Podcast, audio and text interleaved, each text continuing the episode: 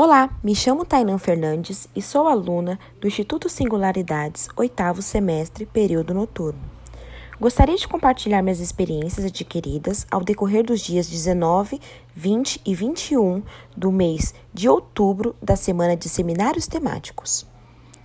O tema do semestre é a respeito do desenvolvimento integral. Já tive o contato com o tema na disciplina do professor João no sétimo semestre, o que me fez me familiarizar mais com as discussões. Iniciamos nossa disciplina com a Natasha Costa, a diretora do Aprendiz, onde ela traz pontos muito importantes para a reflexão do tema. São questões muito claras do quanto existe essa diversidade no Brasil e, de, e do quanto somos cercados pela desigualdade. A escola é um espaço para a reprodução de diversidade cultural, onde as crianças são capazes de trabalhar o autoconhecimento como ser integral, ou seja, trabalhar o corpo, as relações, as emoções. E aí entra a questão de como trabalhar com uma educação integral. A escola precisa dessa conexão com o coletivo, desde a gestão até a, a comunidade ao seu redor. Isso inclui todos os participantes desse espaço: educandos, educadores, administrativos, auxiliares gerais, né, entrando também na, nos funcionários também responsáveis pela cozinha. Todos têm a capacidade de aprender consigo e com seus pares, para que possam se, se, se desenvolver em todos os âmbitos da vida. E ele deve também, né, o, assim, eu falo, o coletivo deve também se reconhecer capaz de aprender, de transmitir, de usar, mudar. Importante pensar que a educação integral não se dá somente na escola, mas em todas as instituições que podem proporcionar aprendizagem, então ONGs, associações, todos os espaços, né, que são possíveis aprender, digamos que aprender é capaz de formar um ser integral. E pensar no papel do educador, né, a formação desse educador, como acreditar na educação, na formação integral. As instituições precisam focar na, na, na formação, a formação continuada, para ampliar esse olhar. Então, é, a Base Nacional Comum Curricular traz a importância dessa formação integral, mas vale pensar é, como é importante levar isso aos educandos, para que também eles sejam capazes de reconhecer é, essa pessoa íntegra, íntegra é, se reconhecer como pessoas íntegras, né? Capaz de formar também o ser íntegro. É, educar é um coletivo, e assim como a Natasha afirmou, educar é uma aliança, onde gestão, educador, educando e comunidade têm intencionalidades no olhar, né, nesse olhar autoinvestigativo, então, apresentar esse contexto, construir com o coletivo.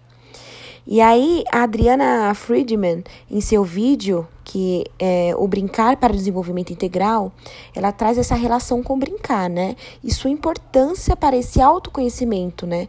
Que se dá consequentemente com a formação integral desse sujeito. O brincar como expressão, como linguagem. No dia 20 do 10, a Mariana Bryan aponta as seguintes questões: será que a educação pode dar resposta?